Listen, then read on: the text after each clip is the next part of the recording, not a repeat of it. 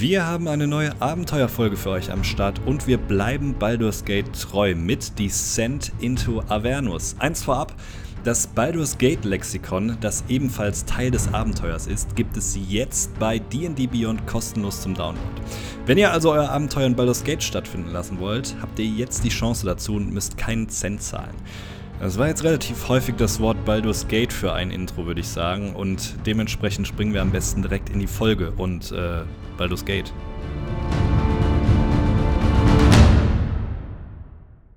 Moin und willkommen zurück bei Road to D&D. Wir sind in der Hölle gelandet und ich bin auch in meiner persönlichen Hölle gelandet, denn ich muss heute wieder mit Lars aufnehmen. Ja, ähm, das ist richtig und vor allen Dingen muss man auch leider sagen, dass wir äh, nicht so in der Hölle, nicht nur in der Hölle gelandet, das war übrigens wieder sehr verletzend, danke. Mhm. Ähm, die, äh, äh die, äh, dass wir nicht nur in der Hölle gelandet sind, was das äh, tatsächliche Abenteuer angeht, sondern auch leider Gottes vielleicht, aber das, das, da mögen sich vielleicht auch die Gemüter oder die, äh, die Meinungen trennen, äh, was den Inhalt des Abenteuers angeht, über den wir heute reden, und die Stilistik.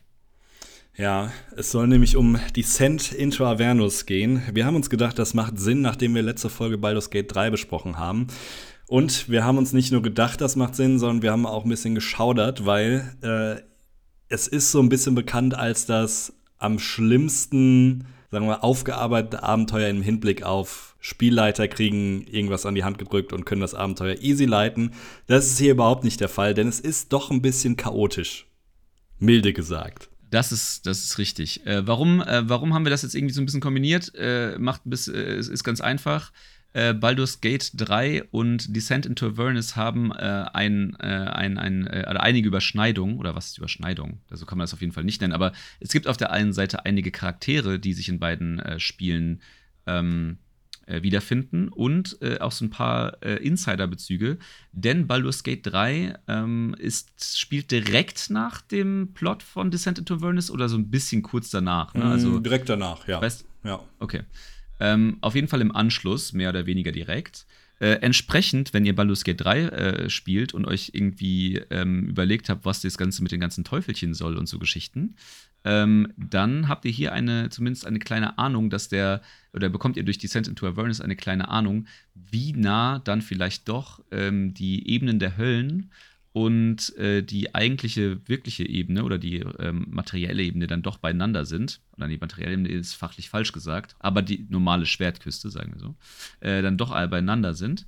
Ähm, und vielleicht dann ganz nochmal so ein, äh, oder bevor wir direkt ins Abenteuer starten, ähm, mal so ein kleiner Mini-Recap. Mini äh, ich glaube, wir haben die ganzen Höllen ja schon mal besprochen vor langer, langer Zeit. Mhm. Ist bestimmt wie lange ist das her? Eineinhalb Jahre oder so? Ja. Drei Jahre. So lange gibt es den Podcast Irgendwo. schon, ich weiß es nicht. Aber äh, ja. Äh, irgendwann, irgendwann haben wir auf jeden Fall in alter Vorzeit haben wir mal, äh, ich habe sogar zwei Folgen äh, dafür geopfert, so ein bisschen dieses ganze Universum ja darzustellen. Also wenn ihr das äh, nicht gehört habt, die Folge von damals, sucht sie noch mal raus. Die wird wahrscheinlich irgendeinen äh, sehr aussagekräftigen Titel haben mit irgendeinem Pipi-Kaka-Humor drin, ähm, wie ich uns kenne. Und da äh, gehen wir auch so ein bisschen durch die verschiedenen Ebenen der Höllen und so weiter und so fort. Denn es gibt von den, äh, es gibt nicht eine Hölle, sondern es gibt neun, korrekt? Absolut richtig. Gut aufgepasst. So, Dankeschön. Ähm, und wir reden dann in Descent into Avernus über, wie der Name schon vermuten lässt, Avernus, was, der, was die erste Ebene der Hölle ist. Und die, das weiß man als äh, gläubiger äh, ähm, Schwertküsten- oder Ferun-Bewohner, äh, die von äh, Sariel beherrscht wird. Oder diese Ebene wird von Sariel beherrscht. Und was man auch über diese Ebene weiß, da werden auch immer mal wieder in unterschiedlichen ähm, Abenteuern, wenn mich nicht alles täuscht, Bezüge drauf gemacht, ist der sogenannte Blutkrieg, heißt es, glaube ich, auf Deutsch. Auf jeden Fall auf Englisch heißt es der Blood War. Und zwar ein ewig währender Krieg äh, auf der ersten Ebene der Hölle zwischen äh, Dämonen und Teufeln. Also super lauschiges Plätzchen, Plätzchen einfach. Macht riesig viel Spaß. Ähm, und äh, wenn wir jetzt schon darüber reden, sind wir direkt beim ersten Tipp für Spielleiter in dem Sinn, aber es ist für Spieler genauso wichtig. Es ist e-, essentiell wichtig, dass die Spieler bzw. die Charaktere diesen Hintergrund kennen. Also es macht schon Sinn, dass erstens sowohl bewusst ist, wer Sariel ist und wie die Background-Story von Sariel ist und zweitens, äh, dass Avernus quasi die erste Ebene der Hölle ist, wo dieser Krieg vorherrscht. Also das ist jetzt auch kein Spoiler dann irgendwie, sondern es ist eigentlich so ein bisschen Allgemeinwissen für äh, Bewohner von Baldur's Tor und Bewohner der Schwertküste. Also generell muss man vielleicht da noch mal sagen, also sowas sowieso, ähm, also die, die, ähm, die, wie soll man sagen, die, die Gott äh, oder die, die Glaubensgeschichten äh, von äh, Ferun sind ja nicht wie irgendwie in unserer richtigen Welt, dass man halt quasi eine Entität, eine, äh, eine, an eine Entität mit dem Namen Gott oder irgendeiner anderen Gottheit glaubt äh, und die oder Gottheiten glaubt und das dann quasi so eher so metaphysische Wesen sind, äh, an die man dann irgendwie glaubt, sondern tatsächlich sind ja die Gottheiten innerhalb von Ferun durchaus auch Wesen, die sich manifestieren können oder die tatsächlich existieren. Ähm, und entsprechend äh, kommt es, also es ist jetzt nicht gängig, aber es kann durchaus die theoretische Möglichkeit bestehen, dass man seinen Gott in physischer Form trifft. Und ähm, sollte man wahrscheinlich nicht darauf warten, wenn die eigene Gottheit, der man anbietet, die man anbetet, äh, Sariel äh, ist, die dann halt irgendwie eine der neun Höllen bewohnt. Aber ähm, man kann die doch durchaus anbieten und äh, das ähm, wird auch gemacht an, in, in, in Ferun und Umgebung.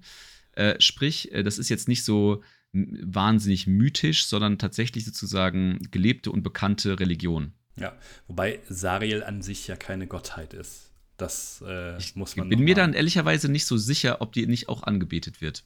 Okay, das mag sein, aber rein vom, äh, vom Typ her ist sie äh, keine, keine Gottheit, sondern ein äh, Archdevil. Ein Archdevil, ja, okay. Ich glaube, ein Archdevil ist, glaube ich, per Definition ja keine Gottheit. Nee. Finden wir aber alles raus. Ich habe das ehrlicherweise nämlich noch nie so ganz verstanden, oder was heißt, was heißt verstanden? Äh, ich habe es noch nicht so ganz durchgeholt. Ähm, ab wann, äh, weil es gibt ja so unterschiedliche Götterklassen, ähm, also so, äh, ich komme jetzt nicht mehr auf die Begriffe, aber so verschiedene, ich glaube, es gibt so drei Götterebenen mhm. und man kann äh, quasi zu einem dieser Gott Götter werden, indem man einfach einen anderen Gott in, auf der Ebene tötet. Ja, das ähm, und der Unterschied ist bei den Arc Devils, also ich glaube, die bekanntesten sind eben diese Herrscher dieser neuen Ebenen. Das heißt, es gibt jeweils für eine Ebene immer einen Devil, der die, äh, die Ebene beherrscht. Und da sind so Leute wie eben die eben genannte Sariel dabei, aber auch äh, Mephisto oder äh, Asmodeus und so weiter. Also auch Namen, die man sonst schon mal gehört hat, aber an für sich sind es keine Götter. Ja, aber zum Beispiel ähm, äh, Asmodeus ist eine Deity, also eine Gottheit. Ah, okay. Deswegen, das ist so, so ganz stringent, äh, habe ich das nicht so ganz richtig durchgeholt. Okay. Ja, für gut, vielleicht gibt es da auch nochmal Unterschiede bei äh, Arc Devils, je nachdem. Okay, ihr merkt, wir sind nicht so hundertprozentig firm, was diese, was diese Statuten dieser verschiedenen Wesen angeht. Am Ende des Tages kann ich euch sagen, wenn ihr als Spieler auf irgendeine von diesen Wesen trefft, nicht kämpfen. ja, zumindest versuchen nicht zu kämpfen, es sei denn, man hat spezielle Waffen dabei, die äh, in dem Fall äh, helfen könnten gegen die Gottheit oder gegen. Äh, ja. ne? Also, ähm, so viel sei gesagt, Sarel ist ja eigentlich ein gefallener Engel. Und vielleicht können wir da auch schon mal so ein bisschen die Backstory jetzt mit reinbringen, weil ich finde das auch für, für Spieler relativ relevant, diese Backstory zu kennen.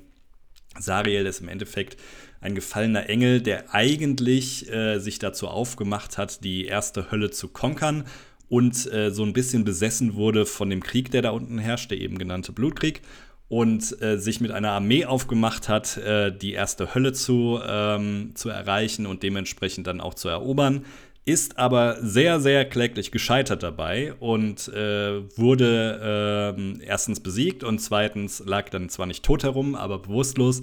Und der gute, eben genannte Asmodeus hat sich äh, das zum Spaß gemacht, sie dann im Endeffekt oder die Fittiche zu nehmen und dann so äh, zu verderben, ich nenne es jetzt mal verderben, dass sie quasi kein Engel mehr war, wurde, sondern sich nach und nach in einen Arcdevil verwandelt hat und aber dann gleichzeitig die erste Hölle in seinem Namen, ähm, in seinem Namen als Arcdevil geführt hat und dementsprechend natürlich auch die Armeen, die auf Teufelsseite gegen die Dämonen kämpfen, anführt. Äh, es gibt auch ganz großartige, äh, also von, diesem, von dieser ersten Phase, also als sie noch als Engel sozusagen in die, äh, nach Avernus her herabsteigt und mit ihrer Armee versucht, die äh, Dämonen-Horden ähm, niederzustrecken, gibt es ganz großartige Illustrationen. Ich bin gerade parallel über eine gestolpert, wie sie auf ihrem äh, riesigen Mammut, goldenen, riesigen Mammut, äh, dazu später mehr im zweiten Teil dieser Folge, ähm, äh, dann irgendwie darunter stürmt und irgendwie auf die, auf die, auf diese, auf diese Teufel oder nee, nicht Teufel, sondern Dämonen zustürmt. Ähm, äh, großartige Sachen. Aber wie gesagt, äh, da äh, will ich jetzt noch nicht im näheren Detail drauf eingehen. Ähm, denn vielleicht noch eine ganz kurzes Intro, falls äh, das jetzt hier die erste Folge sein sollte, die du hörst, oder die erste Folge, die ihr hört, ähm, die, äh, bei der es um, um äh, Abenteuer geht. Wir strukturieren die Folge so, dass wir die erste Hälfte so ein bisschen allgemeingültig halten. Wir versuchen uns äh, äh, wir versuchen so gut wie möglich Spoiler zu vermeiden, ähm, euch so ein bisschen ein Gefühl dafür zu geben, auf was ihr euch einlasst, wenn ihr dieses Abenteuer als euer Abenteuer wählt, sei es jetzt als Einsteiger oder schon als Fortgeschrittene, also was für eine Stilistik dieses ganzen, ganze Abenteuer mit, mit sich bringt und gerade wenn ihr Spieler seid, auf was ihr euch damit einlassen würdet ähm, damit ihr halt so die Pros und Cons wisst sozusagen. Und dann im zweiten Teil der Folge, das sagen wir dann aber nochmal explizit an, wenden wir uns ein bisschen mehr an Spielleiter, um äh, vielleicht da so ein paar Tipps zu geben, ein paar Eindrücke, die halt gerade für Spielleiter relevant sind. Da wird dann aber auch auf jeden Fall gespoilert. Sprich, ähm, wenn ihr Spieler seid und euch nicht spoilern möchtet, dann ähm, müsstet ihr dann bitte die Folge pausieren, stoppen, ähm, bis ihr äh, das Abenteuer gespielt habt oder Spielleiter werden wollt oder was auch immer. Ähm, ganz kurz nämlich dazu den äh, Regeln. Ähm, wenn ihr euch wiederum gar nicht spoilern lassen möchtet, also ihr wollt euch quasi von eurem Spielleiter komplett überraschen lassen, was er für ein Abenteuer ausgesucht hat und ähm, äh, wollt auch quasi keinerlei Informationen über dieses Abenteuer bekommen und da ganz frisch, äh, fresh, fresh, frisch ist auch sehr gut, äh, ganz fresh reinstarten möchtet, dann äh, sind aber wahrscheinlich unsere Abenteuerfolgen ohnehin nicht so das Wahre für euch. Dann äh, hört euch aber den Podcast nochmal von vorne an, da habt ihr genug Material. So. Ja, ist so ein bisschen schwer, nicht zu spoilern, muss ich zugeben. Ich versuche es jetzt zumindest trotzdem mal zum Beginn des Abenteuers. Ähm, aus Spielersicht, was ist passiert? Ihr seid im allseits bekannten Baldur's Gate bzw. Baldur's Tor und ähm, hängt da ab und denkt euch nichts Böses, bis eine Flüchtlingswelle ähm, in Baldur's Tor einläuft. Läuft. Und ähm, dann erfahrt ihr äh, über verschiedene, äh, verschiedene Quellen, dass die Stadt El Turel, eine relativ bekannte Stadt auch in, in, an der Schwertküste, komplett vom Erdboden verschluckt wurde.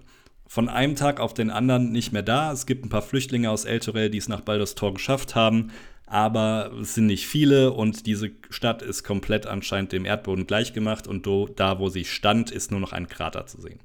Das schon mal als Background.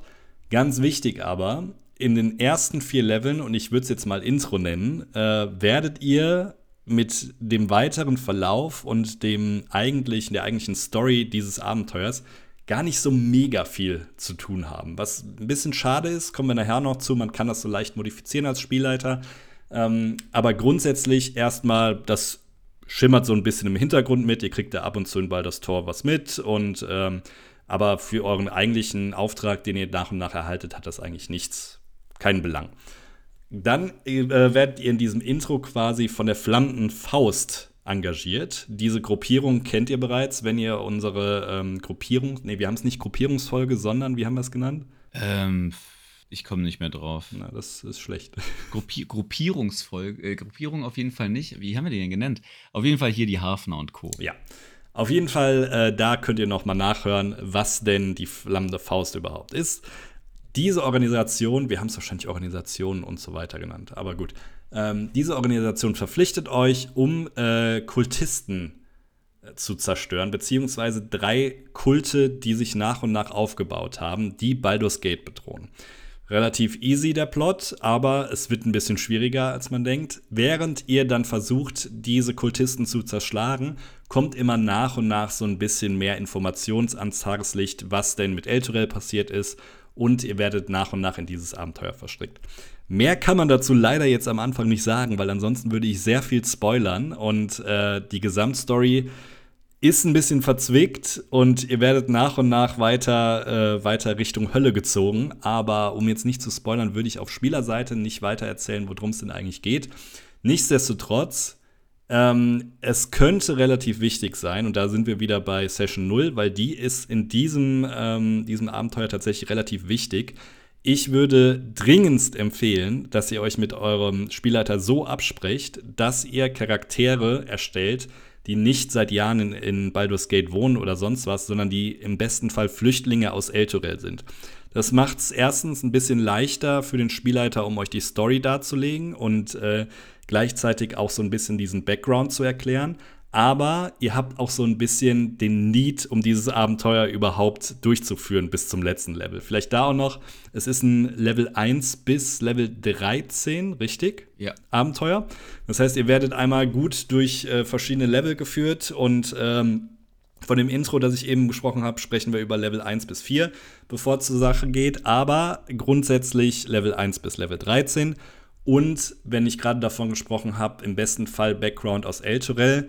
Es wäre auch ganz nett, wenn ihr eine relativ ausgeglichene Gruppe erstellt, denn diese ersten vier Chapters, wenn der Spielleiter sie denn nicht irgendwie downgradet, haben es extrem in sich. Also das grundsätzlich würde ich behaupten, das Abenteuer, auch wenn es vielleicht ein bisschen anders klingt, ist sehr ausgeglichen, aber Level 1 bis 4, da sind ein paar ja, nicht nur Deadly Encounter dabei, sondern wirklich Encounter, die einfach, wo man als Spieler gar nichts machen kann, außer einfach zu sterben.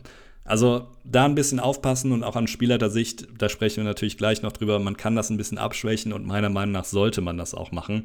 Sonst könnte es ein bisschen knifflig werden. Genau, aber das ist schon mal inhaltlich äh, ganz gut umrissen und gibt euch ein ganz gutes Bild. Äh, aber generell noch ein paar, äh, also und dann generell aber noch so ein paar, paar ähm, Anmerkungen natürlich, was so die generelle Stilistik des Abenteuers angeht, um halt zu gucken, ob ihr auf so eine Art von Abenteuer Bock habt.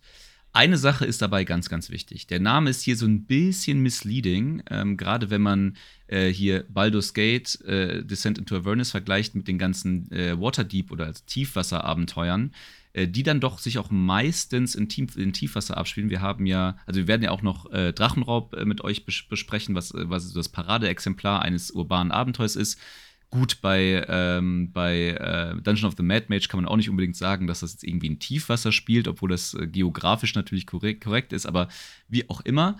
Ähm, bei Descent into Avernus, ähm, also Descent into Avernus ist nicht, ist kein urbanes Abenteuer. Das ist, wie gesagt, äh, durch den Namen etwas misleading. Wenn ihr ein urbanes Abenteuer spielen möchtet, wie gesagt, dann äh, guckt oder hört euch die Folge, die jetzt bald kommen wird, zu Drachenraub an. Ähm, aber Baldur's Gate ist es tatsächlich nicht. Ihr startet dort zwar und auch Baldur's Gate ist natürlich dadurch, dass es ähm, nah am Geschehen des, des gesamten Abenteuers an sich ist, äh, der, durchaus ein wichtiger Punkt des Abenteuers. Nichtsdestotrotz werdet ihr dort nicht viel Zeit verbringen. Ähm, das ist ganz, ganz wichtig. Ähm, ist, es ist tatsächlich ironischerweise eher ein Abenteuer, ähm, das äh, so ein bisschen auf eine Mischung aus so Sand Sandboxing und explorativen Charakteren, also äh, Sandboxing und explorativen Charakteren besteht.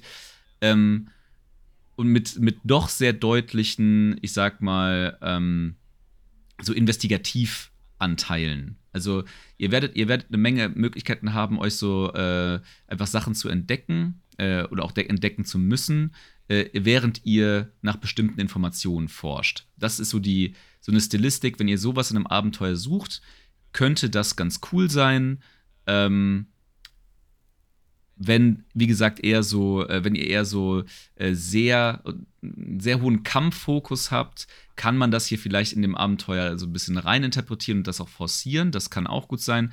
Aber wenn es wirklich darum gehen sollte, dass ihr, wie gesagt, euch einem, äh, so diese typischen Schwertküstenabenteuer, ne? Also ihr wollt irgendwie an der bekannten Schwertküste irgendwie herumstreifen, ihr wollt irgendwie die Möglichkeit haben, irgendwie in diverse, in diversen unterschiedlichen Städten unterschiedliche Gesellschaften wahrzunehmen und dort zu entdecken. Ähm, all das wird Baldur's Gate Descent into Avernus euch nicht bieten. Ich glaube, man kann einfach das Baldur's Gate rausstreichen und die Send into Avernus trifft es dann ganz gut. Ja, denn äh, am Ende des Tages, äh, und du hast es ja eben schon so ein bisschen, also ich meine, das ist halt, der Titel sagt da schon relativ viel aus. Es, am Schluss geht es halt dann doch irgendwie um den Descent into Avernus. So. Ähm, und äh, da wird, der hat halt dann relativ wenig mit der Schwertküste an sich zu tun. Und äh, wie gesagt, das ist so ein bisschen die generelle Stilistik.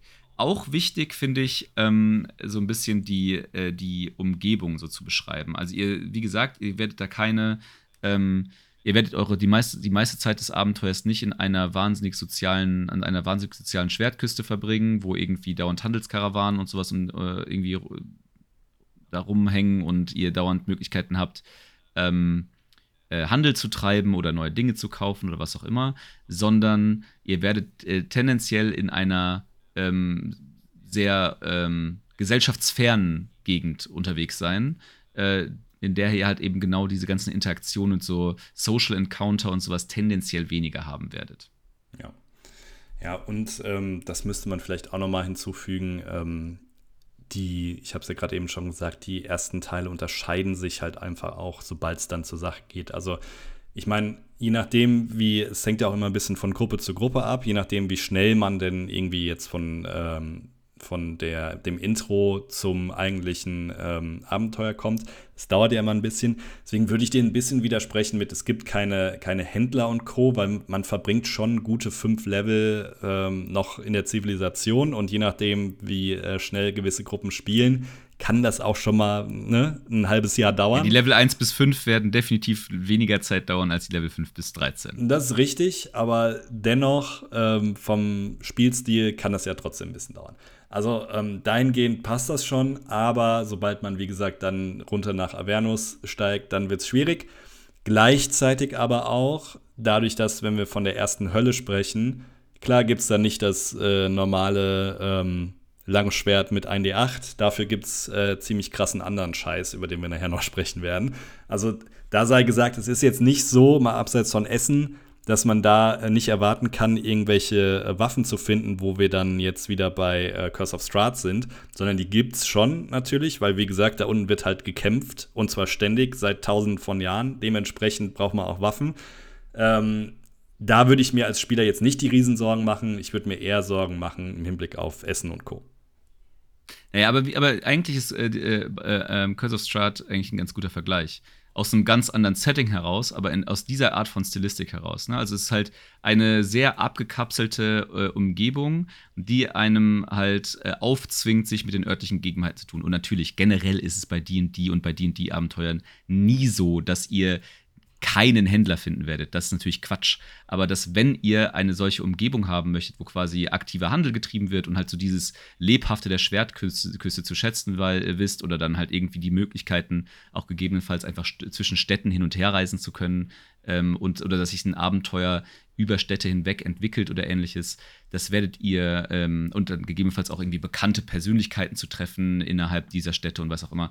Das werdet ihr halt einfach hier nicht haben ähm, oder tendenziell weniger haben. Es wird, also wenn ich sage, das werdet ihr nicht haben, meine ich damit natürlich, es gibt andere Abenteuer, die das besser können. Ähm, es, äh, wir reden ja über äh, über D&D. Am Ende des Tages gibt es hier nie, äh, gibt hier nie, nie oder immer. Hm. Ja. Ja, das stimmt. Also, aber wie gesagt, so abge, abgeschottet, das stimmt schon, ähm, aber halt, wie gesagt, erst im späteren Teil.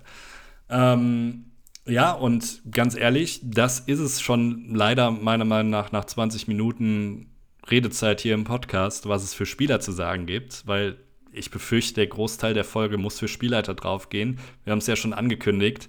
Das ist für Spielleiter ein heavy Ding. Also, ich würde es keinem Anfängerspielleiter empfehlen, auf gar keinen Fall, ähm, weil man sehr viel nochmal anpassen muss und sich reinarbeiten muss. Und es ist teilweise eben auch nicht das klassische DD-Abenteuer, wo wir gerade eben über Waffen gesprochen haben. Also es gibt verschiedene Mechaniken, nicht nur in Avernus selbst, sondern auch mit Dingen, die man dort findet.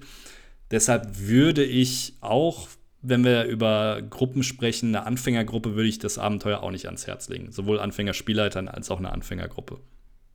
Und äh, Stichwort, äh, ich habe tatsächlich noch, ein, äh, noch eine Notiz mir gemacht. Äh, eine Sache, die mir auch sehr am Herzen liegt für euch als Spieler da draußen bei so einem Abenteuer oder bei dem Abenteuer.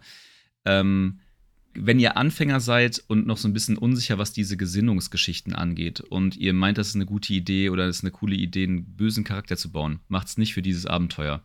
Äh, das ist wirklich, also dadurch, dass ihr quasi auch ähm, innerhalb dieses Abenteuers viel mit dieser ganzen Gesinnungsgeschichte konfrontiert werdet und Gesinnungswechsel und bla bla bla.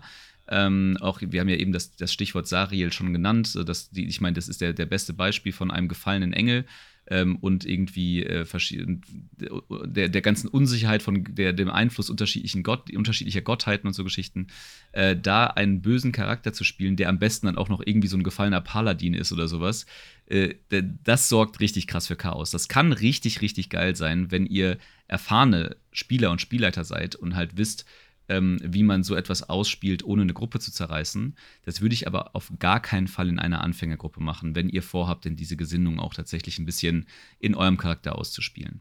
Ja, ja. Ähm, Und was man vielleicht auch noch dazu sagen muss, ähm, gerade wenn wir über böse Gesinnungen sprechen, ähm, gerade hier, wenn wir über die, im Endeffekt sprechen wir über die Hölle, ne? Also die Versuchung, da sich gegen die Gruppe selbst zu stellen, wird sehr hoch sein. Ob ihr es jetzt als Spieler wollt oder nicht, aber ihr könnt schon äh, Sachen aufgezwungen werden. Also wir sprechen hier über teilweise sehr stark Gegner und äh, die auch fast schon Mindflayer-mäßig euch Sachen anbieten können, wo im Zweifelsfall ihr sogar geneigt seid, das anzunehmen. Da ein bisschen vorsichtig sein. Gut, ich glaube, dann, wie du schon gesagt hast, müssen wir tatsächlich heute etwas frühzeitiger die allgemeinen Informationen äh, abschließen ähm, und uns dann den Spielleiterthemen zuwenden. Äh, tut uns sehr leid, dass wir da irgendwie heute ein bisschen, insofern quasi für die allgemeine Information eine etwas kürzere Folge haben. Das wird auch mit Sicherheit für bei anderen Abenteuern mal wieder ein bisschen ausführlicher sein. Ähm, aber wie gesagt, uns geht es ja bei diesen Folgen insbesondere darum, dass ihr äh, so ein bisschen die, das Grundsetup und die Grundstilistik eines Abenteuers kennenlernt, um dann vielleicht ein bisschen besser evaluieren zu können, ob das äh, ein Abenteuer für euch und eure Gruppe ist. Haben wir, haben wir endlich einen Spoiler-Warnung-Button? Wir haben, glaube ich, noch keinen Spoilerwarnung. Wir sollten uns einen Sp Sp Spoiler! Ja, sowas, sowas will ich hier sehen. Also, äh, oder du machst das jetzt immer. Fände ich auch gut. Wir nehmen einfach okay, den Soundbite, den du jedes Mal jetzt gemacht hast, und den spielen wir einfach immer. Okay. An. Ich, ich nehme den einfach mal bei Gelegenheit dann einfach auf und äh, wenn ihr die Folge hier hört, dann habe ich den schon eingebaut einfach. Ah, sehr gut. Ähm, ja, dementsprechend würde ich jetzt einfach mal die komplette Story noch mal kurz runterreißen, damit äh, die Spielleiter wissen, was denn äh, sie erwartet bei Descent into Avernus. Alle Spieler bitte weghören. Ähm, wir haben es gerade eben angesprochen, also ihr, äh, die Spieler sind in Baldur's Gate und äh, kriegen erstmal einen komplett anderen Auftrag, aber während dieses Auftrags finden sie eine Infernal Puzzle Box, die sie dann zum allseits bekannten Candle Keep bringen, wo wir ja auch schon mal drüber gesprochen haben. Und äh, dort wird das Ganze, beziehungsweise die Box wird dann dort untersucht. Und es stellt sich raus durch die Untersuchung, dass Elturel tatsächlich in Avernus beziehungsweise in die Hölle gezogen wurde. So, das finden die Spieler dann raus und gleichzeitig kriegen sie freundlicherweise noch von diesem, äh, von Candlekeep, beziehungsweise den Leuten bei Candlekeep, einen kleinen Holyfanten, ich hoffe, ich habe es richtig ausgesprochen. Ähm, ich, weiß nicht, ich weiß nicht, ob es Holy oder Fund Holly oder Holly Fund heißt. Ja, eins von beiden. Ähm, auf jeden Fall laut, laut Abbildung sehr cute. Äh, an die Hand, was die Spieler natürlich nicht wissen, was aber Teil des Abenteuers ist. Dieser äh, Holy Fund hat mal Sariel selbst gehört und war, als sie noch ein rechtschaffener Engel war, quasi äh, das Reittier und ein guter Freund von ihr. Das Problem ist. Das ist genau der, der, der, der Mammut, den ich äh, eben angesprochen habe ja. auf, auf der Illustration. Das ist nämlich äh, Sariel, die auf ihrem Holifanten, einem riesigen, goldenen, glänzenden, beflügelten Mammut, ähm, in die Schlacht reitet. Bisschen episch, bisschen cool. Und wie gesagt, äh, googelt einfach auch mal Lulu Holly, Hollyfant. Das Ding ist einfach mega cute. es kann sich quasi in das Mammut verwandeln, wenn es denn möchte.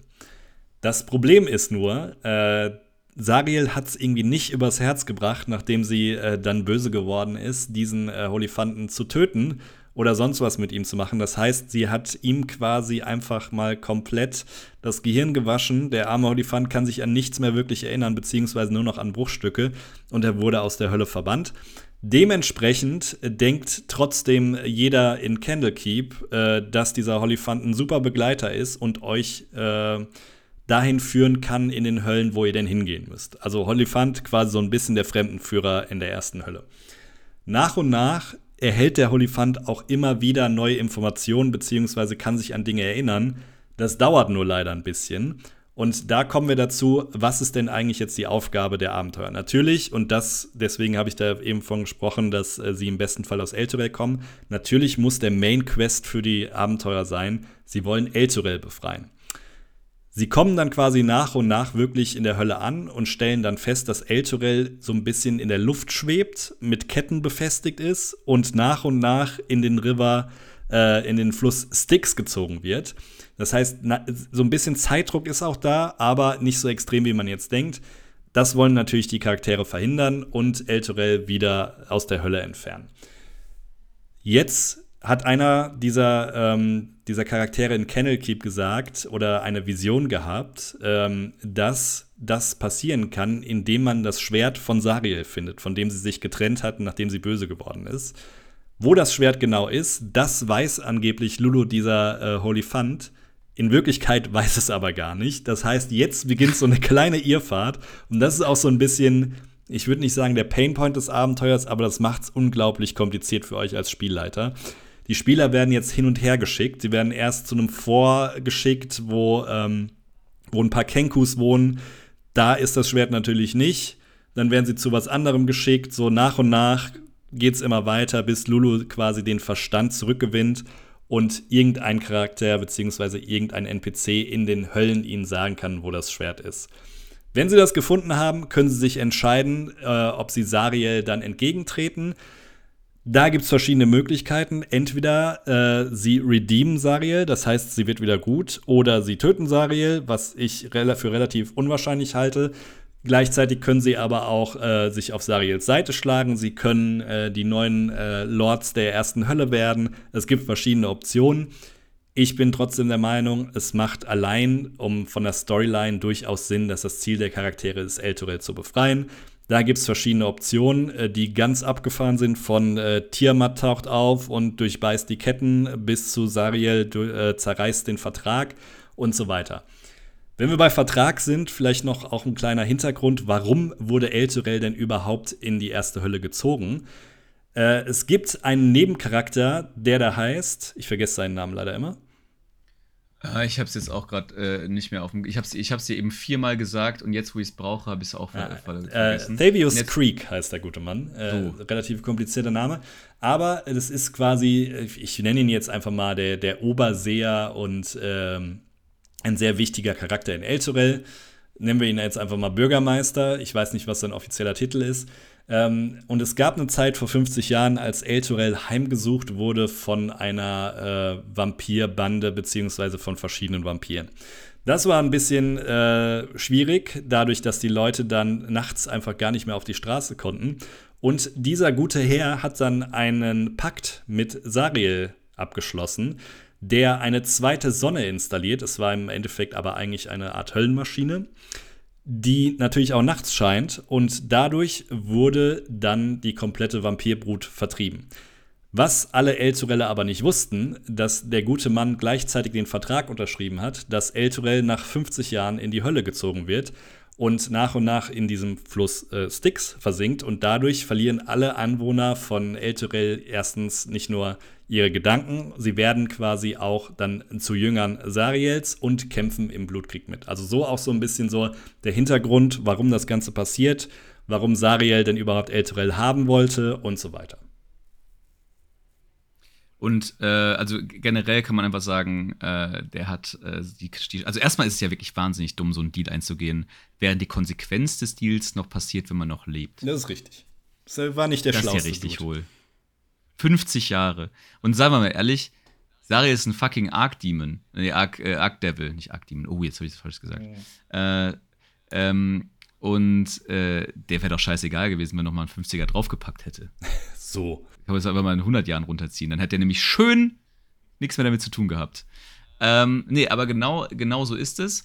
Und äh, du hast es ja gerade eben schon angesprochen, ähm, oder wahrscheinlich habt ihr es jetzt beim Zuhören auch einfach schon gemerkt, diese unfassbare Vielfalt an Optionen und unterschiedlichen Ausgängen und äh, Verläufen in diesem Abenteuer machen dieses Abenteuer wirklich wahnsinnig kompliziert zu leiten. Ich habe in der Vorbereitung ähm, auch noch mal äh, mich so, so, ein bisschen bei so ein paar bei so ein paar Blogs und äh, Reddit-Einträgen so quer gelesen, was andere Spielleiter dazu sagen. Ähm, bei einem fand ich es ganz geil, äh, oder bei einer fand ich, hat es ganz gut auf den Punkt gebracht. Der, der, meinte, so wenn man als erstes sich mit Avernus auseinandersetzt äh, und so einfach nur so ein paar Outlines liest ähm, und wie dieses Abenteuer auch vermarktet wurde, hört sich das irgendwie so an, als ob das so eine riesige Wunschkiste voller geilem Scheiß ist. Und dann schlägt man das Buch auf und denkt sich so, ah, doch nicht. ähm, zum Beispiel ist natürlich, also generell muss man natürlich sagen, ist es relativ sehr episch dass man halt so ein Abenteuer in den Höllen spielt. Äh, ja, es gibt eine Menge Abenteuer, die irgendwie teilweise in anderen Ebenen stattfinden und so weiter und so fort. Das ist ja auch äh, jetzt ist ja schon, fast, schon fast normaler Alltag in, äh, in Farun. Aber sozusagen so ein Showdown in den Höllen zu haben, ist natürlich einfach ziemlich cool. Auch diese ganzen Charaktere in der Hölle, also in Avernus, sind schon sehr ähm, dramatisch, sagen wir mal. Auf der, einen, auf der einen Seite haben wir natürlich Sariel, auf der anderen Seite haben wir aber auch so Leute wie Beel, ähm, die, der war der, äh, ich glaube, Beel ist männlich, bin mir nicht ehrlicherweise nicht hundertprozentig sicher. Äh, der war der Vorgänger von Sariel als Anführer oder als Vorsitzender der, äh, im, im, als Vorsitzender. ich weiß nicht, ob diese Rolle so heißt. Ich glaube äh, schon. der, der so, Hölle. so ein Dackelclub, ähm, wo alle dann ja, äh, genau. Regeln befolgen müssen. Ähm, und ähm, äh, genau, äh, wir, also kann auch gegebenenfalls übrigens, äh, hier können wir ja spoilern, kann auch übrigens wieder der Nachfolger werden, gegebenenfalls. Ähm, entsprechend, ähm, ihr werdet eine ganze Menge, also die Spieler, gerade die, gerade wenn ihr eine Gruppe habt, die so ein bisschen D&D-Lore interessiert ist, habt ihr hier schon eine ganze Menge cooles Futter für eine wirklich krasse, epische Geschichte. Das, also bei, weil ich glaube, leider Gottes werden die nächsten äh, 20 Minuten hier so ein bisschen in so einen Rant ausarten. Das möchte ich aber ganz klar machen. Also wenn ihr eine, eine Lore-affine Gruppe habt äh, dann, und, dann, und selbst ein bisschen gewillt seid, äh, Arbeit in ein Abenteuer zu stecken, damit das funktioniert und auch ähm, vor allen Dingen aber auch eine Gruppe habt, die irgendwo anzusiedeln ist, so zwischen so ein bisschen Min-Maxi, aber insbesondere doch auch äh, interessierte Storyteller, dann habt ihr hier Futter für ein wirklich episches Abenteuer, in das ihr aber, wie gesagt, leider Gottes sehr viel Arbeit reinstecken müsst. Denn, also ich habe es eben schon mal so ein bisschen angedeutet, wie gesagt, ein Faktor sind diese ganzen coolen Charaktere, ein anderer Faktor sind so viele, ich sag mal, hm, Zusatzelemente, die in das Abenteuer so reingeschmissen wurden, mit denen ihr, die, die einfach sehr besonders sind. Also auf einen haben wir, auf, auf, auf der einen Seite haben wir diesen, äh, diesen äh, Holifanten, diesen Lulu oder diese Lulu, ähm, die so ein bisschen dieser Fremdenführer in, in Avernus sein soll. Ähm, das ist natürlich, äh, die, die, so ein wahnsinniger cuter, wahnsinnig cuter Elefant ist. Das ist natürlich für euch als Spielleiter äh, super gut. Ihr habt, äh, ihr habt quasi per Definition einen NPC, dessen Job es ist, Informationen zu droppen, um die ähm, Abenteurer von A nach B zu leiten. Ähm, das ist, wie gesagt, ist, also sprich, äh, die, die Leute, die, die Abenteuergruppe ist irgendwo stuck, dann ähm, könnt, kann, könnt ihr wieder Lulu, äh, also Lulu ist eh immer die ganze Zeit dabei, könnt ihr quasi wieder Lulu dazu nutzen, um weitere Informationen zu droppen. Dafür sind aber zwei Sachen unbedingt notwendig. Die erste Sache hast du eben schon gesagt. Das ist, ihr müsst den Spielern klar machen, was sie ein Ziel äh, hier in Avernus verfolgen. Diese, diese Möglichkeiten, die sie da in Avernus haben, sind so mannigfaltig und wie sie diese Geschichte auch in, in Avernus äh, ausspielen, ist so mannigfaltig, dass es durchaus sein, sein kann, dass gerade unerfahrene Gruppen sich total verlieren. Sprich, dieses, sie immer wieder auf, diese, auf dieses Objective zu polen, ähm, jetzt hier diese, diese Stadt zu befreien, äh, macht allen Beteiligten das äh, Leben etwas leichter. Das andere, der andere Bereich ist, ihr müsst, oder der, das andere, was wichtig ist, ist, ihr müsst den, den, der Spielergruppe eintrichtern, dass sie um jeden Preis Ludo beschützen müssen. Denn das Vieh ist jetzt nicht, äh, also das, das, das, Vieh kann durchaus schon mal abhanden kommen. So ist nicht. Ne? Also das ist jetzt kein äh, Geist, Entitätswesen, was quasi einfach nur äh, einfach die ganze Zeit so in den Köpfen der, äh, der, der Leute existiert. Nee, das kann auch leider ähm, abhanden kommen über die ganze Geschichte. Und entsprechend ähm, macht denen klar, dass Lulu wahnsinnig kostbar ist und ihr und ohne Lulu das Ziel kaum zu erreichen sein wird. Ähm, weil ansonsten verliert ihr einfach wirklich einen ich würde, ich würde behaupten, notwendigen Plothook, um sie von A nach B nach C nach D zu schicken. Ähm, das so ein bisschen als, als generelle Leitlinie, wie ihr die Spieler in Avernus durchmanövrieren könnt. Und dann, last but not least, und sorry, dann äh, beende ich hier auch meinen längeren Monolog. Ähm, eine Sache, die natürlich gerade in der Vermarktung von Avernus äh, wahnsinnig äh, ja, exzessiv gespielt wurde, sind die sogenannten Kriegsmaschinen, die War Machines. Dabei handelt es sich um Fahrzeuge. Äh, ihr kennt Mad Max, so, sowas im Prinzip. Ähm, ihr habt wirklich eine, eine kleine, ich glaube, es sind vier Fahrzeuge oder fünf, bin gerade nicht hundertprozentig ja, sicher. Müssten sein. Ähm, äh, vier Fahrzeugtypen, die im Regelwerk äh, definiert sind, die ihr euren Spielern an die Hand geben könnt und mit denen die Spieler dann tatsächlich durch die Hölle ballern können. Und ähm, das ist halt natürlich äh, ziemlich cool, aber auch hier kommen wir wieder zu dem Punkt, dass sich Avernus äh, als erstes anhört wie äh, eine riesige Wunschbox voller geilem Scheiß. Äh, am Schluss wird mit diesen War Machines relativ wenig innerhalb des Abenteuers gemacht. Es gibt eine Szene, ähm, wo diese äh, wo diese War Machines ein bisschen aktiveren Teil in Avernus mit sich bringen. Aber wenn ihr den Spielern wirklich irgendwas ermöglichen möchtet, im Sinne von, was weiß ich, einem tödlichen Rennen durch die Höllen oder so, durch die Hölle oder sowas, dann müsstet ihr das leider Gottes ein bisschen selbst streamlinen. Ja, und macht das auch. Also, weil ganz ehrlich, ähm, erstens Thema Reisen, riesiges Ding äh, in, den, in der ersten Hölle, weil ähm, da kommen wir vielleicht, vielleicht gleich nochmal zu, so Environments da. Ähm, alles scheint näher oder weiter weg, als es ist und ähm, diese Maschinen könnten da vielleicht sogar helfen. Aber gleichzeitig, wenn ich verdammt nochmal dieses Abenteuerspiel, will ich meine Höllenmaschinen haben. Und ich will nicht nur einmal kurz damit fahren, ich will die ganze Zeit damit fahren. Und das muss man leider auch dazu sagen es gibt hier wahnsinnig coole Mechaniken bei diesen Maschinen, wie ich sie am Laufen halte, was für äh, Reparaturmöglichkeiten es gibt, ähm, was sie an Fuel benötigen und so weiter. Aber das verpufft halt einfach, weil, wie du schon sagst, es ist einfach nur ein kleiner Teil des Abenteuers, wo die Maschine benutzt wird. Warum wird es nicht die ganze Zeit benutzt? Also, das als essentielles äh, Abenteuerteil ähm, mit reinzuziehen, ich verstehe es nicht, erstens. Und zweitens, wenn ich die Möglichkeit habe als Spielleiter und auch Bock darauf habe, das umzuschreiben, dann würde ich es, glaube ich, als Spieler immer begrüßen, wenn ich das Ding an der Hand habe, weil es ist halt auch einfach cool. Also es ist halt was ganz anderes und das macht es ja auch so ein bisschen aus. Ich habe ja eben schon angesprochen, hier gelten ein paar andere Regeln als so ein bisschen dieses klassische D&D-Abenteuer. Und wenn du dann sowas Steampunkiges da reinwirfst, wo du auch dann wirklich irgendwie einen Nerv triffst bei den Spielern, dann soll das auch bitte das komplette Abenteuer da sein. Ja, oder auf jeden Fall und auch halt und zum einen das ganze Abenteuer da sein und halt ein bisschen cooler sein als einfach, ja, okay, wir wollen noch A von A nach B, ja, dann fahren wir mit unseren Höllenmaschinen. Ja, okay, ihr nehmt eure Höllenmaschinen und fahrt jetzt nach B. Sondern irgendwie macht das zu einem relevanten Teil. So, ne? Also, keine Ahnung, die Spieler werden herausgefordert äh, für ein Rennen oder äh, keine Ahnung. Es gibt ja, also ich glaube, nicht alle, aber ein Teil der Kriegsmaschinen sind, haben ja auch tatsächlich Bewaffnung und so Geschichten. Ne? Also ist ja schon, ähm, schon einfach geiler Scheiß, gar keine Frage.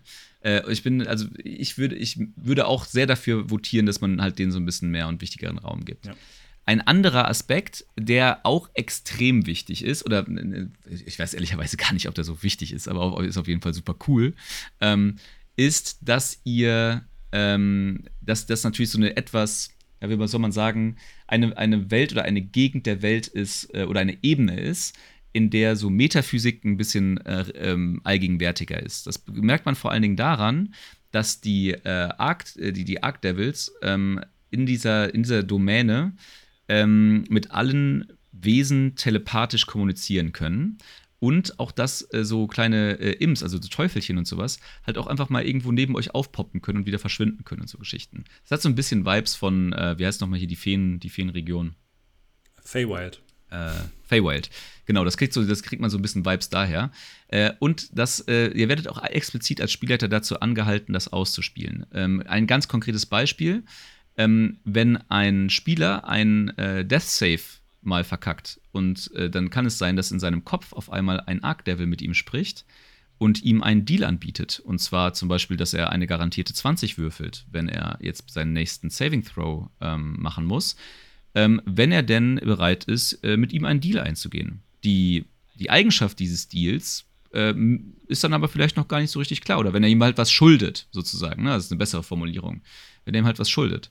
Und dann kann der Spieler sich dazu entscheiden und vielleicht kommt dann halt irgendwann der Arc Devil halt irgendwann nochmal um die Ecke und fordert das, diese Schuld dann entsprechend ein. Ähm, oder dass halt, wie gesagt, so ein, äh, ein, kleiner, klein, so ein kleiner Imp neben euch auftaucht und vielleicht euch irgendwie einen Gegenstand anbietet. Für einen kleinen Gefallen. Oder für äh, etwas, das wird euch schon, das wird schon nicht so schlimm sein. Also wirklich eine coole, eine coole Mechanik, finde ich, um so ein bisschen diese Welt ähm, oder diesen Irrsinn dieser Welt so ein bisschen noch weiter zu unterstreichen und diese Allgegenwärtigkeit von diesen äh, bösen teuflischen Wesen noch ein bisschen auszuspielen. Finde ich, find ich eigentlich eine sehr coole Mechanik, mit der man auch eine, bestimmt eine ganze Menge Quatsch machen kann. Und wo man auch, ich sag jetzt mal, also das ist einfach ins Blaue gesprochen, ich habe das jetzt noch nie so ausgeführt, aber wo ich mir vorstellen könnte, dass wenn man ganz verzweifelt ist, weil Lulu draufgegangen ist oder so, ähm, vielleicht auch mit solchen Mechaniken zumindest etwas behelfsmäßig Plot, Plothooks vorantreiben kann, äh, um die Spieler etwas in eine bestimmte Richtung zu treiben. Ja.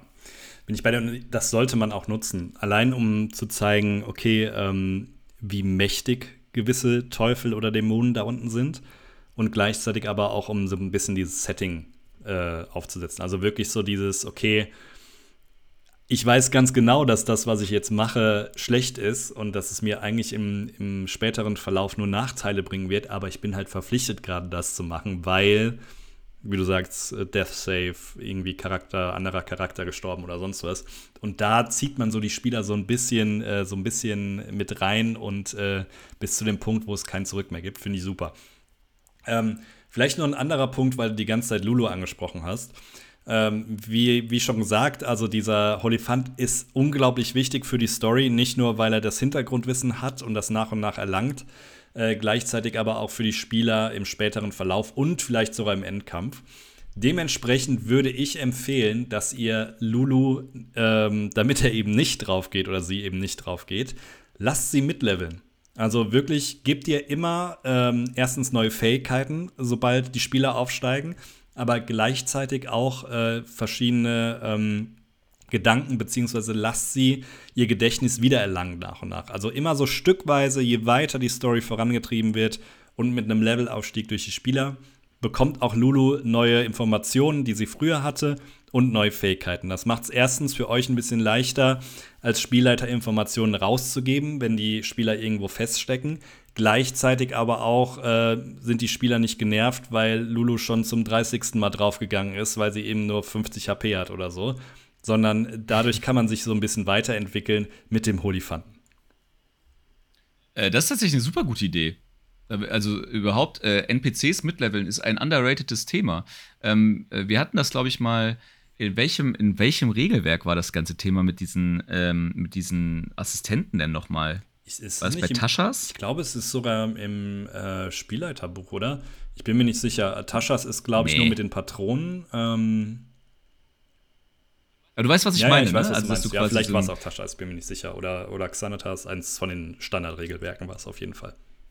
Ähm, genau, da hatten wir schon mal so ein bisschen darüber gesprochen, dass man durchaus quasi so äh, gesteuerte NPCs oder sowas so ein bisschen mitleveln kann. Aber tatsächlich äh, habe ich äh, noch, mir noch nicht drüber Gedanken gemacht, dass man ja auch quasi so Abenteuer-NPCs einfach mit dazu packen kann. Und das macht für Lulu natürlich vollkommen Sinn. Auch zum Beispiel gerade äh, Lulu irgendwelche Schutzfähigkeiten oder Zauber oder ähnliches zur Verfügung zu stellen, ne? macht, ist natürlich maßgeblich ja. Äh, interessant. Ja, absolut. Ja. Ähm, very fair point. Ja. Ähm, ähm, genau. Ja, lass uns kurz noch mal, ich möchte nur noch einmal kurz in Chapter 1 äh, springen, weil ich ja eben schon angekündigt habe, bevor wir äh, die ganze Story weitertreiben. Mhm. Dann, dann, lass mich kurz einen Gedanken kurz abschließen, weil ich glaube, äh, das, äh, weil, weil es ging es mir noch so ein bisschen um diesen Avernus-Stil. Wir sind da eben so ein bisschen äh, gerade drüber geflogen. Ähm, wie gesagt, Avernus, Hölle und ich äh, lass, die, lass die Spieler das auch spüren. Also das, das wäre mir auch relativ wichtig an eurer Stelle, ähm, um diese ganze Stilistik fortzuführen, äh, wie, wie man sich in der Hölle irgendwie fühlt. Es, das Abenteuer gibt euch da eine ganze Menge äh, Fluff an die Hand, äh, sei es zum Beispiel, dass es halt natürlich überall wahnsinnig heiß ist, ähm, dass äh, auch so Sachen wie Nahrungssuche ein riesiges Problem wird. Also man reist einfach sehr, sehr viel. Du hast es ja auch eben schon angesprochen, dass diese Entfernungen total, äh, also für die Abenteurer wahnsinnig schwer einzuschätzen sind und sich auch dauernd verändern. Also während ihr von A nach B irgendwie drei Stunden gebraucht habt, braucht ihr auf einmal von B nach A drei Tage. Ähm, also es ist halt einfach alles sehr abgefahren in dieser, äh, in dieser, in dieser Hölle.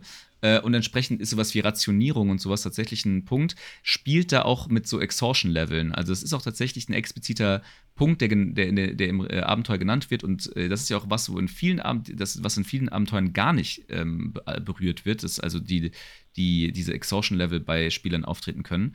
Das wird in Avernus auf jeden Fall sehr einfach möglich sein, die Spieler dahin zu bekommen. Äh, und macht das auch. Ne? Also, das ist ja auch, äh, ich meine, die sind in der Hölle. Dass das ein bisschen ähm, auslaugt, darum zu laufen, das kann man die Spieler schon spüren lassen. Ja, ja, ja, absolut. Und ähm, nicht nur in diesem Abenteuer, sondern ich finde auch in jedem Abenteuer. Also gerade ähm, Naturgegebenheiten und ähm, äh, Nahrungsmangel irgendwie darstellen zu können, finde ich super und zieht die Spieler einfach immer noch weiter in das Abenteuer und die Umgebung mit rein ich, ich finde es immer schade bei so Schwertküsten, bei so klassischen Schwertküstenabenteuern, ist das halt vollkommen unrealistisch immer, ne? So dieses, keine Ahnung, äh, die, die, äh, die, die Gruppe äh, reist so von Baldur's Tor nach Tiefwasser. Ähm, das ist, das ist eine riesige Strecke, aber da unter, unterwegs sind halt ungefähr 30.000 Dörfer und Städte, wo man einfach sagen kann, ja, okay, und auf jede, in, jedem, äh, in jedem Dorf oder in jeder Stadt füllen wir halt unsere Ration wieder auf. Und dann denkst du so, ja, okay. verstehe. Ja. Ähm, ich sag mal so, ja, deswegen. Aber ab einem gewissen Level gibt es ja auch gewisse Zauber, die dir helfen können, dabei Nahrung herzustellen und so. Das geht ja alles. Naja, genau. Aber man muss halt einen Spell-Slot dafür opfern, beziehungsweise einen Platz, wo der Zauber ähm, äh, dann im, im Arsenal der Zauber äh, stattfindet und muss dafür vielleicht einen anderen Zauber daraus bannen. Deswegen, äh, je nachdem, wie wichtig das einem ist, muss man Prioritäten setzen. Deswegen macht die, macht die Welt zu einem Teil des Abenteuers. Also es, es ist, es, die, die, die, die Spieler sollen ähm, diese Umgebung im Kopf haben, wenn sie ihre weiteren Züge planen. Das ist, das ist so ein bisschen mein Take dabei. Genau. Ähm, nur noch mal kurz, um auf den ersten Chapter dieses Abenteuers zurückzukommen. Ähm, ich habe ein riesiges Problem mit diesem Chapter, nämlich dass es überhaupt keinen Teil zur Gesamtstory beiträgt. Und wenn es nach mir geht oder wenn ihr die Möglichkeit habt, startet nicht auf Level 1, sondern startet auf Level 4 und direkt in Elturel. Elturel geht runter, ihr seid im Plot drin. Finde ich weitaus besser. Die Spieler haben direkten, äh, haben natürlich auch direkt einen besseren Bezug zur Story, wissen, was passiert und wollen das Ganze natürlich lösen. Anstatt jetzt einfach hier in, der, in den ersten vier äh, Leveln von ähm, ähm, na, von der flammenden Faust verpflichtet zu werden, gegen ihren Willen und irgendwelche Plotholes in Baldur's Gate äh, zu lösen. Also finde ich ein bisschen schwierig. Gleichzeitig, mal abgesehen davon, dass es äh, zum Plot nicht wirklich viel beiträgt, dieses Level 1 Thema und die Gegner, die einem da entgegengeworfen werden, die sind einfach viel zu schwer. Also nur mal jetzt in den Raum geworfen, Level 1, eine Vierergruppe, kämpft dann auf einmal gegen sieben Banditen, Banditen-Captain.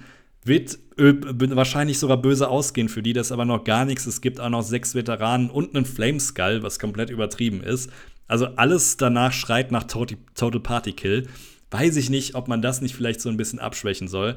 Gleiches Thema, Level 1, auf einmal wird einem Feuerball entgegengeworfen. Ähm, äh, nicht Level 1, Entschuldigung, auf Level 3, aber selbst da, ne? Also wir sprechen über einen Durchschnittswert von 25 bis 30 äh, Schaden bei einem Feuerball. Das ist nur der Durchschnittswert, es kann auch mehr sein. Und die Wahrscheinlichkeit, dass die Charaktere deutlich mehr Trefferpunkte haben, geht gegen null. Also dementsprechend seid ein bisschen vorsichtig bei den ersten, äh, beim ersten Chapter, weil der kann für eure Charaktere relativ tödlich enden.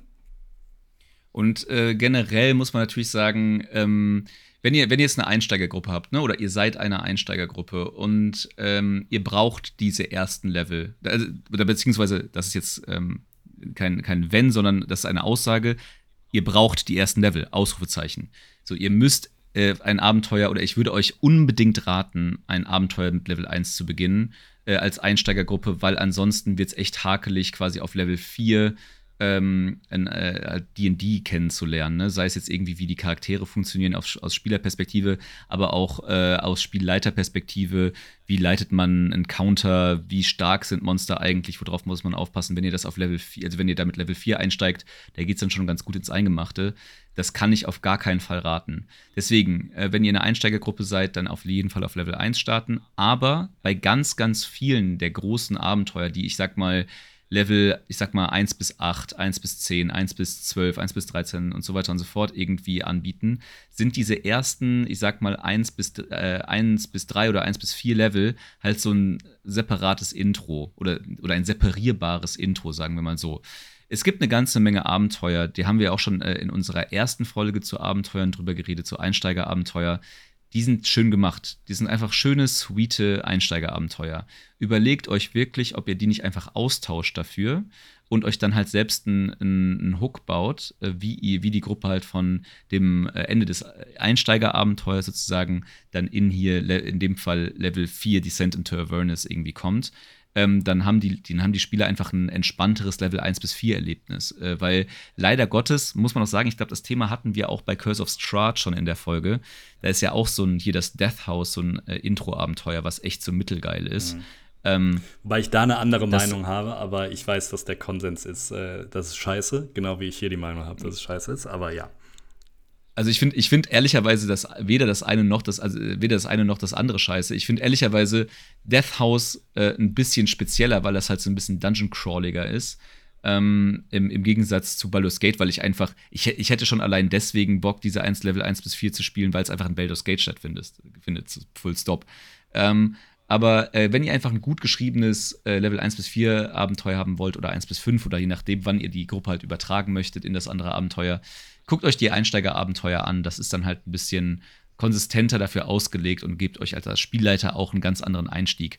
Denn äh, in diesen Einstieg, Einsteigerabenteuern habt ihr dann auch noch mal Spielleiter-Tipps, äh, wie, ihr, wie ihr irgendwelche Konflikte löst und Zusatzinformationen, die ihr in diesen großen Abenteuern schlicht und einfach natürlich nicht mehr habt.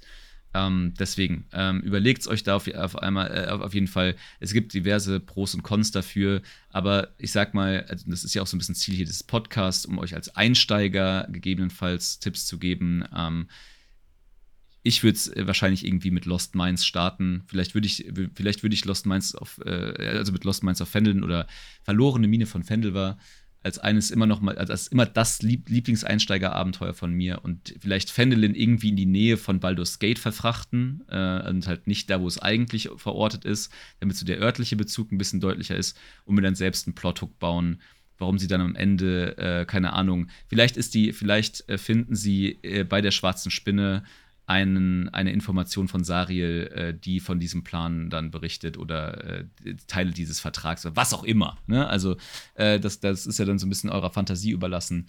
Ähm, das fände ich aber tatsächlich so ein bisschen einfacher für euch als Spielleitergruppe. Ja. Als Einsteigergruppe, so, sorry. Ja, genau. Ähm, genau, aber abseits davon ähm, vielleicht auch noch ein kleiner Tipp, ähm, wenn ihr denn jetzt das Intro abgeschlossen habt oder es überhaupt nicht gespielt habt, es sollte wie im Anfang, am Anfang schon gesagt, es sollte das Hauptziel der Charaktere sein, Elturel zu retten. Das macht es für euch als Spielleiter einfacher und aber auch für die Spieler, weil sie ein klares Ziel haben. Ansonsten taumelt man in Chapter 3 so ein bisschen durch die Gegend und weiß nicht wirklich, was man machen soll. Ähm, dahingehend macht das wirklich immer wieder zum Ziel und erwähnt es ruhig auch immer wieder. Ne? Also dieses ähm, Hinunterfallen und langsam hinuntersteigen in den Fluss ist für mich zum Beispiel so ein guter, guter Effekt, wo man immer noch so ein bisschen die Dringlichkeit des Rettens darstellen kann. Also wenn die Charaktere hochblicken, sehen sie Elturel immer leichter runterfallen, leichter runterfallen um äh, dann diesen, diesen Need darzustellen, hey, wir müssen uns beeilen, wir müssen jetzt so schnell wie möglich das Schwert finden, damit wir Elturel retten können. Das kann man so ganz gut nutzen. Gleichzeitig, ich habe es eben schon angesprochen, im besten Fall wissen die Charaktere, wer Sariel ist. Wenn es dann, dann wirklich mal am Ende zum Auftauchen von Sariel kommt, wäre es ein bisschen schade, wenn die Charaktere denken, ach ja, komm, wir besiegen den jetzt einfach hier den Endgegner, das war's, sondern man muss auch so ein bisschen zeigen und äh, damit spielen, okay, die Möglichkeit bestände, diesen ich nenne ihn jetzt mal gefallenen Engel einfach noch mal zurückzuholen und wieder zu einem Engel werden zu lassen. Also theoretisch könnten die Spieler ihn retten. Dieser Hintergrund bzw. das Hintergrundwissen ist aber natürlich vorausgesetzt, damit man so eine Aktion überhaupt äh, tätigen kann. Weil wenn ich nicht weiß, was Sariel früher gemacht hat und warum sie gefallen ist, dann finde ich es auch ein bisschen clunky im Dialog dann zu sagen, hey, wir retten dich, weil wir wissen, dass du ein ja. Engel bist und so. Also das muss man schon ich, so ein bisschen, bisschen als Spielleiter voraussetzen ich muss, ich muss auch ganz ehrlich gestehen, ich bin da nicht so der Riesenfan von. Also es ist natürlich relativ episch, wenn das tatsächlich passieren sollte, aber man muss das ja auch mal alles ein bisschen in Relation setzen. Ne? Also wir reden davon, dass halt irgendwie eine Abenteuergruppe sich jetzt diesem, dieser Herausforderung stellt und natürlich irgendwie am Schluss dann mitlevelt und dann irgendwie da im besten Fall halt irgendwie mit, äh, auf Level 13 rausgeht. Und auf Level 13 sind Abenteurer schon mächtige Wesen, so, ne? Gar keine Frage. Aber wir reden halt von fast Gottheiten. Sariel hat ein Challenge-Rating von 23 oder so. Wir hatten noch eben nachgeguckt, ne? Ja. Ähm, 26, glaube ich so, ja. Ja, also auf jeden Fall, egal wie das jetzt hier mit, den, mit, den, mit der Abenteurergruppe läuft, wenn Sariel in äh, ihrem Besitz ihrer vollen Kräfte ist und die, äh, die Spieler jetzt nicht eine riesige Armee mitbringen und gleichzeitig auch noch irgendwelche Waffen, die gut bei Sariel anschlagen, ist das einfach ein ganz anderes Ding. So, also für, für, die, für Sariel sind die Abenteurer jetzt keine ebenbürtigen Charaktere oder irgendwie sowas. Ne? Das, das, das, dieses, das ist schon, das ist einfach nicht der Fall. Und ähm, ich glaube, ich, ich finde auch, dass man Spieler das immer so ein bisschen spüren lassen sollte, wenn sie mit einer Entität zu tun haben, die so mächtig ist, dass sie gar kein großes Interesse an ihnen als Individuen hat. So, ne? Also, das ist halt, so, gerade wenn die da irgendwie mit Level 5 oder 6 absteigen, ist es ja, glaube ich, nicht. Ich glaube, der Abstieg ist mit 5 ungefähr. Ähm, dann, dann sind das, da, da gibt es da gibt's Tausende wahrscheinlich in, in Sariels Armee, die mächtiger sind als die Spieler.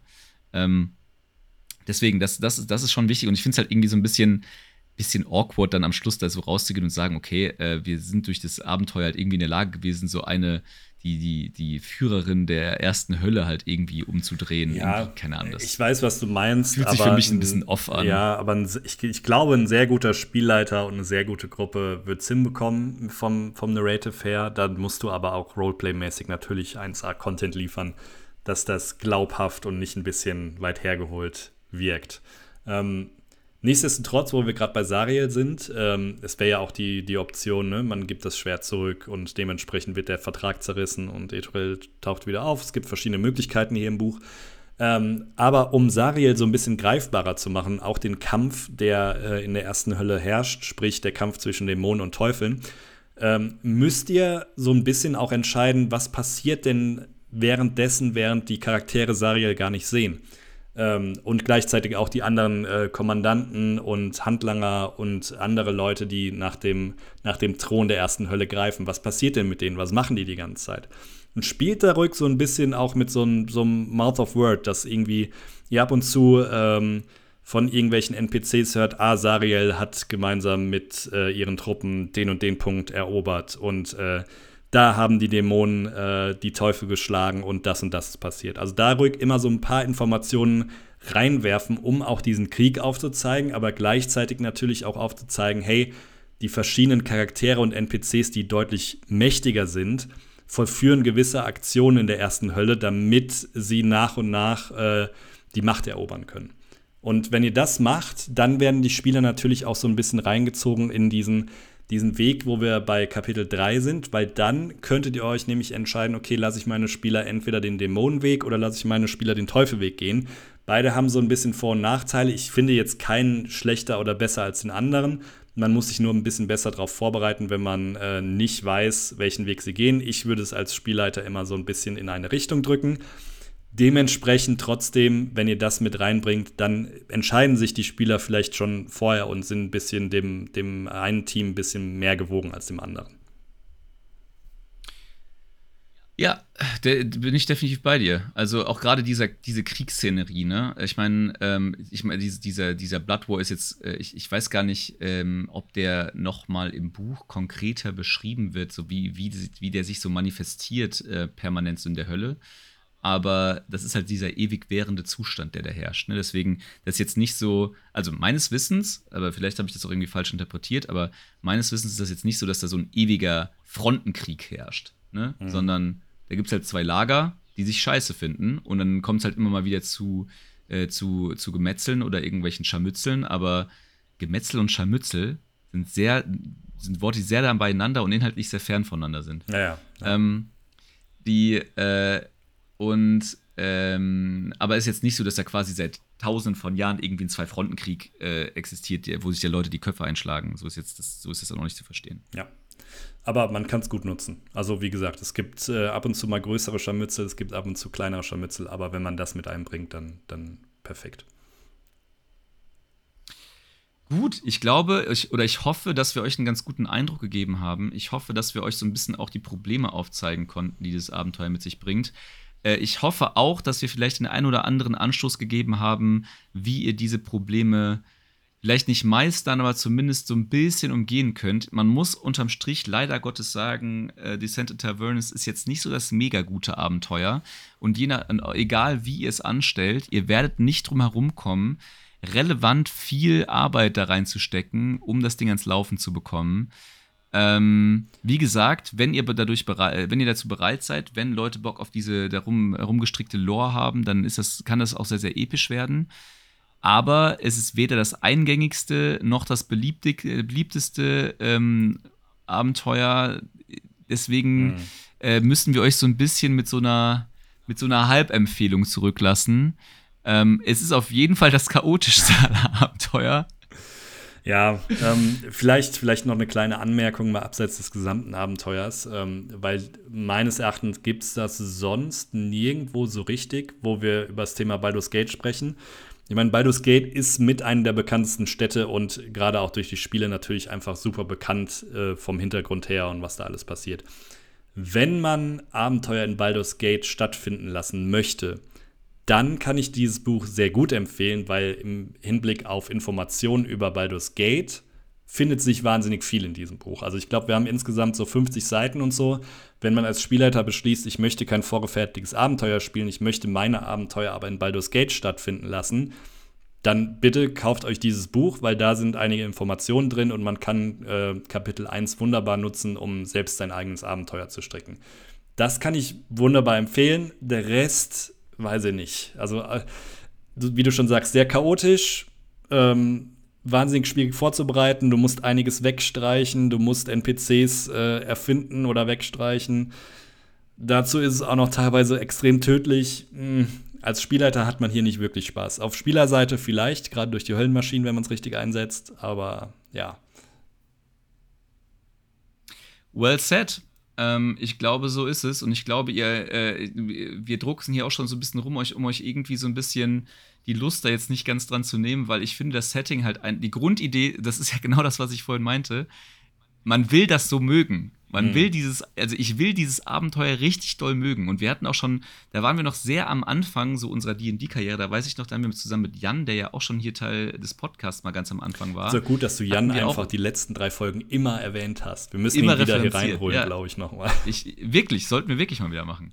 Ähm, weil äh, mit ihm hatten wir damals auch drüber gesprochen, äh, was wir für ein größeres Abenteuer spielen. Und da war Baldur's Gate natürlich auch mit dabei. Und er hatte da irgendwie Bock drauf, getriggert von diesen Höllenmaschinen, wir hatten da Bock drauf, getriggert von dem Baldur's Gate im Titel.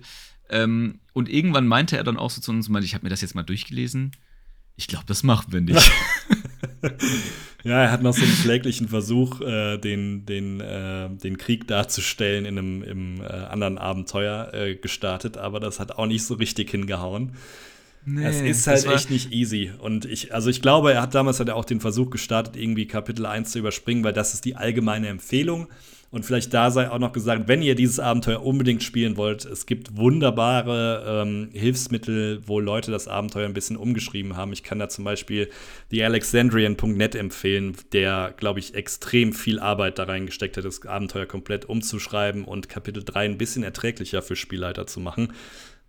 Es gibt schon Möglichkeiten, das zu machen und das zu spielen, aber allein mit dem Abenteuer, was Wizard of the Coast einem hier an die Hand gibt, würde ich es nicht empfehlen. Also dann lieber auf Hilfe zurückgreifen, um es ein bisschen cooler zu gestalten für die Spieler.